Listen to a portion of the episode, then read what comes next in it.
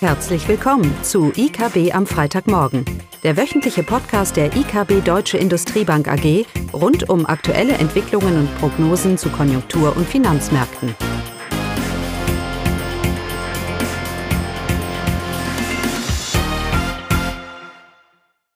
Willkommen zu IKB am Freitagmorgen mit Klaus Bautnecht und mir, Caroline Vogt. Also, Klaus. Oh, fangen wir schon an? Ja. Ja, Corona bleibt weiterhin natürlich das Thema. Und äh, wir haben ja dazu auch letzte Woche äh, drei Kapitalmarktnews geschrieben, versucht zu quantifizieren, was denn bedeuten könnte. Ich denke, es ist wichtig in dieser, in dieser Phase, wo Märkte äh, unsicher sind, reagieren, überreagieren, dass wir nochmal sauber hier die verschiedenen Dynamiken äh, uns darüber uns unterhalten und vor allem sie separieren. Wir haben angefangen mit einem Angebotsschock in China. Die chinesische Regierung hat versucht, Corona abzukapseln und hat damit ihre Wirtschaft im ersten Quartal lahmgelegt und somit gewisse Impulse, natürlich auch negative Impulse für die Weltwirtschaft mitgeliefert. Wir haben ja gesagt letzte Woche, dass wir durchaus denken, dass das Weltwachstum wegen dieser Situation mit bis zu 0,4 Prozentpunkte niedriger ausfallen könnte. Wir glauben auch nicht, dass sich das alles aufholen lässt. Aber die meisten Prognosen, die man über Corona hatte, die Konsequenz für die Wirtschaft bis, ich sag mal, bis vor zehn Tagen, bis vor zwei Wochen waren eben diese Angebotsschock. Und wir haben damals schon gesagt, wir gehen eine Zeit, wo eben jetzt diese Konjunkturindikatoren, die Stimmungsindikatoren diesen Schock zeigen. Das sollte uns nicht verwundern. Aber schön ist es trotzdem nicht, Caroline, oder? Nee, weiß Gott nicht. Ja, die Stimmungsindikatoren. Also wir haben jetzt erste Daten aus China bekommen, Stimmungsindikatoren. Bei den europäischen und amerikanischen Indikatoren kann man ja noch äh, nichts sehen, keine Folgen von Corona sehen, aber in China bei den Stimmungsindikatoren, bei den zeigt Zing-Index, da hat sich das dort de deutlich gezeigt. Das ist ja der Index, der auch eher ähm, privatwirtschaftlich orientiert ist. Und hier gab es im Februar im Industriebereich, beim Industriebereich einen deutlichen Einbruch um über 10 Punkte. Der liegt jetzt bei 40 Punkte, ähm, also deutlich auch unter der Expansions- Mauer.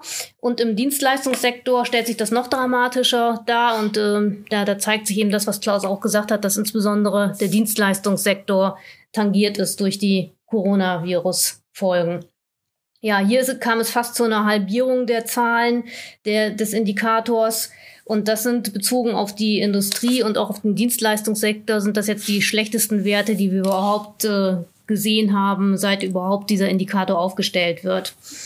Bei den Pkw-Neuzulassungen gab es auch eine erste Indikation vom chinesischen Pkw-Verband, dass im Februar die äh, Autoverkäufe um 80 Prozent eingebrochen sind im Vergleich zum Vorjahresmonat im Februar. Und äh, da hatten wir Verkäufe von 1,2 Millionen Fahrzeuge und das dürfte sich jetzt reduziert haben auf unter 250.000 Fahrzeuge. Also schon dramatische Werte. Und im Februar scheint es wirklich so gewesen zu sein, dass die Wirtschaft in China stillgestanden hat. Ja, aber das ist diese Angebotsdynamik, das wissen wir. Das Schlimme ist vielleicht, dass das gar nicht mal das Schlimme ist, Caroline, weil wir wissen ja, dass sich diese Dynamik wieder erholt. Die chinesische mhm. Wirtschaft fährt wieder hoch. Und auch wenn wir in Deutschland und weltweit jetzt hier vereinzelt äh, Angebotsschocks vielleicht sehen werden, wenn Produktionsprozesse und Ketten nicht funktionieren und einzelne Unternehmen wegen Corona vielleicht nicht immer liefern können. Aber das Gesamtbild ist hier von diesem Angebotsschock nicht unbedingt das, was uns äh, so große Sorgen machen sollte. Wir gehen ja auch von gewissen Aufholeffekten aus, auch wenn das allerdings äh, das Weltwachstum, das Wachstum auch für Deutschland für dieses Jahr äh, trotzdem negativ beeinflussen wird. Nein, die andere Dynamik, die jetzt eine viel prominentere Rolle zu spielen scheint, ist die Risikoaversion, die wir sehen. Wir sehen es jeden Tag, wenn wir einkaufen gehen. Wir sehen es in den Hotelbuchungen. Aber wir werden es eben auch in den Investitions, in den Investitionen sehen. Wir werden es in der Nachfrage nach Investitionsgütern sehen. Und dieser Nachfrageschock, diese, diese nächste und viel länger anhaltende Dimension, über die müssen wir uns Gedanken machen, was das für unsere Wirtschaft bedeutet, weil ich das ja nicht so schnell vielleicht in Griff bekommen kann, beziehungsweise auch das wird vor allem das zweite Quartal belasten. Ich bin überzeugt, dass die Auswirkungen dieses Coronavirus sich vor allem im Dienstleistungssektor zeigen werden. Haben wir letzte Woche schon gesagt.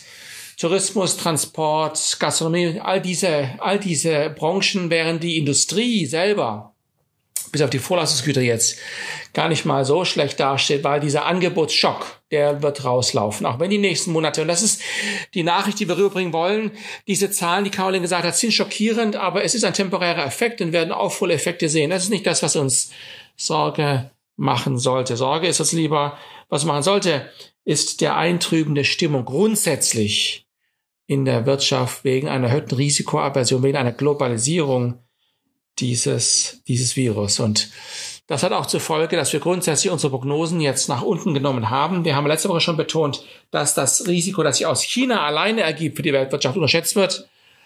Ähm, und im Gesamtkontext jetzt von der Nachfrage- und Angebotsseite der, der Weltwirtschaft ist absolut notwendig, dass wir die Prognosen hier nach unten nehmen, weil dieser Sentiment Einbruch doch quer über den Konsum, Investitionen, alles hier beeinflusst. Caroline, gib mir mal ein paar Zahlen, komm. Ja, für die deutsche Wirtschaft, da liegen wir jetzt bei einem Wachstum von 0,5 Prozent, kalenderbereinigt. Wir haben ja einen positiven Arbeitstageeffekt, dann dürfte es bei 0,9 Prozent liegen. Äh, damit haben wir natürlich auch die Prognose der Eurozone revidiert. Da liegen wir jetzt im laufenden Jahr bei 0,7 Prozent. Und bei den USA haben wir auch revidiert. Da sind wir bei 1,6 Prozent im laufenden Jahr. Genau, und bei Italien, Italien ist ja im vierten Quartal geschrumpft. Und ich wage mal zu behaupten, dass Italien dieses Jahr insgesamt ein negatives Wachstum zeigen wird. Davon ist auszugehen. Auch dort sehen wir, vor allem in den Tourismus, spielt ja auch eine gewisse Rolle in der italienischen Wirtschaft. Und das wird sich im zweiten, dritten Quartal sogar noch hinziehen. Die italienische Wirtschaft wird dieses Jahr schrumpfen. Nicht überraschend sind schon, ähm, spricht man schon von Konjunkturprogrammen. Und ich glaube, es wird nicht mehr lange sein.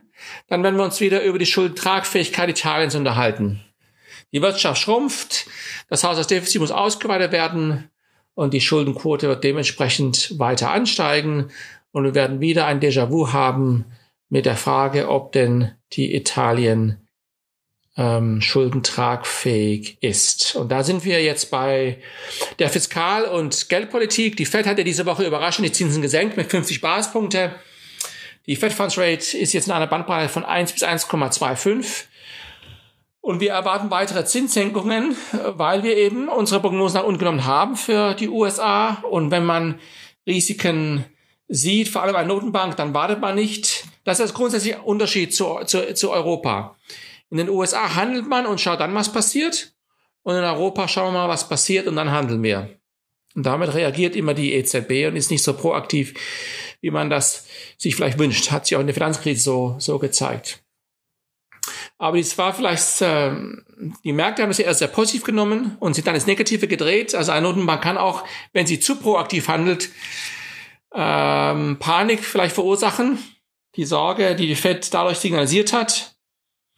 Ähm, und jetzt wird immer argumentiert, auch für Deutschland, auch in, auch, Entschuldigung, auch in Europa, die EZB, es wird erwartet, dass die Zinsen nächste Woche vielleicht, mhm. aber grundsätzlich nochmal gesenkt werden. Und wir alle wissen, so sagen mir die meisten Leute, dass das auch alles nichts bringt. Und die Antwort darauf ist ja, natürlich. Gerade in einem Umfeld, wo eine erhöhte Unsicherheit da ist, wo Investitionen vor allem von Vertrauenseinbruch getrieben sind, da kann ich mit Zinsen gar nichts erreichen. Das ist richtig. Aber die Geldpolitik spielt trotzdem eine wichtige Rolle weil sie nämlich das Fundament legt für eine ausreichend große fiskalpolitische Reaktion. Darum geht es. Die Fiskalpolitik ist gefragt und das sehen wir ja auch, wird überall diskutiert. Manche sprechen von Steuersenkungen, andere sprechen von direkteren Maßnahmen für den Arbeitsmarkt, Investitionen, was immer, was immer es ist. Aber es wird wichtig, dass in Europa diese Zinskurve, die ja in, die ja in der Erwartung, dass die Zinsen nochmal runtergehen, ja schon deutlich runtergekommen ist, dass sich das auch weiterhin hält, sodass die Staaten in der Eurozone sich weiterhin relativ günstig finanzieren können und die möglicherweise die, und die Konjunkturprogramme, die immer wahrscheinlicher werden, hier auch ausreichend zu finanzieren, ohne die Schuldentragfähigkeit in Frage zu stellen. Wir reden jetzt nicht von Deutschland mit ihrer minus 0,7 oder 0,68, wo wir jetzt sind. Dass wir da natürlich grundsätzlich hier mehr Geld ausgeben sollten und diese Schuldenbremse mal in die Tonne kloppen. Das, auch darüber haben wir ja schon genug geschrieben und gesagt. Es geht vor allem um Länder wie Italien, dass sich die Risikoprämien hier nicht ausweiten dürfen, wenn die Wirtschaftsdaten dann wirklich so schlecht sind und der Staat neue, neue Schulden, neue Schulden macht. Und da ist die EZB gefordert, hier zu, zu agieren. Dieser Coronavirus kommt einem, kommt zur falschen Zeit. Kann man das sagen? Ja. Dann hätten wir einen Boom gehabt letztes Jahr, die Unternehmerkassen wären voll, die Stimmung wäre auch noch relativ gut, dann könnt, dann glaube ich, dass viele Unternehmen so eine, eine deutlichen Einbruch, wie Caroline gesagt hat, mit den PMIs und so weiter, viel besser überstehen, als es die aktuelle Situation darstellt. Wir kommen von einer Industrierezession, in der Deutschland ist, letztes Jahr minus viereinhalb ohne Bau, ist die Produktion zurückgegangen und da die Erholung, die immer notwendiger wird, sie verschiebt sich jetzt noch um mindestens, mindestens drei bis sechs Monate, mindestens. Ich denke, davon kann man ausgehen. Die Frage ist, ja, wie viel Geld ist in der Kasse, dass ein Unternehmen so eine lange Strecke und diese aktuelle, die Rezession ist aktuell schon länger als vorige und sie ist tiefer und breiter. Wie lange Unternehmen das ähm, Aushalten. Aushalten. Denn das war ja der große Erfolg in der Finanzkrise. Der Einbruch wurde ganz schnell weggemacht und viele Unternehmen konnten das relativ schnell überbrücken. Das ist diesmal nicht der Fall. Ja. Und von daher gehen wir davon aus, dass die Ausfallrisiken, das systematische Ausfallrisiko, ich habe es letzten Freitag schon erwähnt, hier steigt. Wir sehen es auch auf den Kreditmärkten. Der iTrax, alle Kreditrisikoprämien werden neu oder Kreditrisiko wird neu gepreist. Und das ist eine Entwicklung, die wird sich weiter fortschreiten. Denn auch wenn wir die Zahlen wie aus China erwartet haben, schön sind sie trotzdem nicht. Oder? Nö. ja, wir haben nächste Woche die EZB und es gibt viele Notenbanken. Caroline, sag mir doch mal, wie viele Notenbanken haben im Januar oder im Februar die Zinsen gesenkt? Das ist eine ganze Reihe. Ich weiß es gar nicht genau. also, ähm, Kanada sehe ich hier, Ja. Moldawien, Bahrain, Hongkong, Saudi-Arabien, USA, Malaysia, Australien. Das war jetzt nur im März schon. Im Februar ist die Liste noch länger. Ja. Das heißt, wir sind weltweit im Zinssenkungsmodus. Tja, die Frage ist, ob das, ob das ausreicht, um die Wirtschaft wieder anzukurbeln. Wie gesagt, es wird nicht ausreichen. Fiskalpolitik ist gefragt. Und die Notenbanken müssen einfach hier Liquidität schaffen, Geld drucken. Im schlimmsten Fall gibt's Helikoptermoney. Es gibt Schlimmeres im Leben, als Geld zu bekommen, um es, um es aus, auszugeben. Wie wir es ja in Hongkong bereits, bereits sehen. Ja, jetzt ist, wir sind wieder so im ristischen Krisenmodus. Stimmung äh, hier ist auf dem Tiefpunkt. Jetzt kommt doch das schreckliche Ende, weil jeder gewarnt hat. Äh, all die Leute, die für den Untergang predigen, werden viel Nahrung bekommen. Die Zahlen werden erstmal nicht besser und ich gehe davon nicht weg. Es ist Perspektive gefragt. Wir haben einen Schock, der sich aber von der Angebotsseite her schon relativiert. Jetzt heißt die Nachfrageschock, diese Risikoaversion zu adressieren. Da ist Fiskalpolitik gefragt und hat es nichts mit einem Doom- und Gloom-Szenario zu tun, sondern mit einem schwachen 2020, äh, mit einer dementsprechenden Verbesserung, die sich jetzt eben, konjunkturellen Verbesserung, die sich jetzt eben etwas verzögert. Allerdings nochmal, ähm, wir hoffen, dass das relativ, wir hoffen wirklich auf diese Aufholeffekte, dass zumindest mal die deutsche Industrie durch eine gewisse wieder in etwas ruhigere Fahrwasser kommt. Da bleibt die Herausforderung weiterhin außerordentlich, außerordentlich hoch. Aber wenn Notenbanken den Zins senken, dann nicht gleich sagen, es bringt sowieso nichts. Nochmal, es schafft die Grundlage für die Fiskalpolitik. Und in Europa werden wir ein Thema mit Italien wieder bekommen. Und da ist die Notenbank eigentlich jetzt schon gefragt, die EZB dementsprechend gegen, gegen zu steuern, um die effektive Zinslast für Italien niedrig zu halten, dass diese Wirtschaft gestützt, gestützt werden kann. Ja, auch in Deutschland. Was wäre eigentlich in Deutschland notwendig, Car Caroline? Müsste der Staat die Steuern senken oder müsste er Geld ausgeben? vielleicht erstmal Überbrückung für Unternehmen. die Liquiditätsprobleme haben. Genau. Noch hält der Arbeitsmarkt. Wir hatten Arbeitsmarktzahlen für die Eurozone, die waren gar nicht mal so schlecht. Aber das wird sich, das wird sich sicherlich, sicherlich auch, auch drehen. Wir haben oft argumentiert, dass Steuersenkungen in, Europa, in Deutschland notwendig sind. Ich senke, ich senke die Steuern und finanziere es über den Kapitalmarkt. Wunderbar. Ich schaffe Anreize für Unternehmen, mehr Gewinne zu machen, für mehr Investitionen und pumpe das Geld in die Realwirtschaft, dass ich zu negativen Zinsen aufnehme. Geldpolitik ist Verteilungspolitik und das ist ein Beispiel davon. Ähm, nur natürlich, wenn Unternehmen keine Gewinne machen und das Investitionsverhalten sehr risikoavers ist, dann hilft natürlich Steuersenkungen nicht unbedingt. Dann braucht es hier direktere Maßnahmen. Aber das ist ein anderes Thema. Die EZB trifft sich nächste Woche. Das Treffen findet statt, Caroline? Ja, das findet statt. Gut. Alles andere ist abgesagt, aber das findet statt. Gut, der Druck steigt. Wir haben schon gesagt, alle Notenbanken senken die Zinsen. Ob die EZB nächste Woche was tun, was tun wird, ich, ich weiß nicht. Ich bin so ein bisschen, bisschen geteilter, geteilter Meinung. Sie wird sicherlich betonen, dass sie Gewehr bei Fuß steht, das auch Draghi ja immer wieder getan hat. Ob sie die Zinsen nächste Woche schon senkt, ich würde mich über überraschen. Das Aufkaufprogramm ist ja jetzt im September ausgeweitet worden und wieder angelaufen. Zinsen wurden da nochmal gesenkt. Ähm, ich denke, die EZB hält sich, was die Maßnahmen angeht, bedeckt, aber sicherlich die verbalen Maßnahmen weil sie die ganz große Kanone nächste Woche rausholen. So, meine Stimme ist weg. Okay. Ich höre jetzt auf. ja. Gut. Dann bis zur nächsten Woche. In welcher Besetzung auch immer.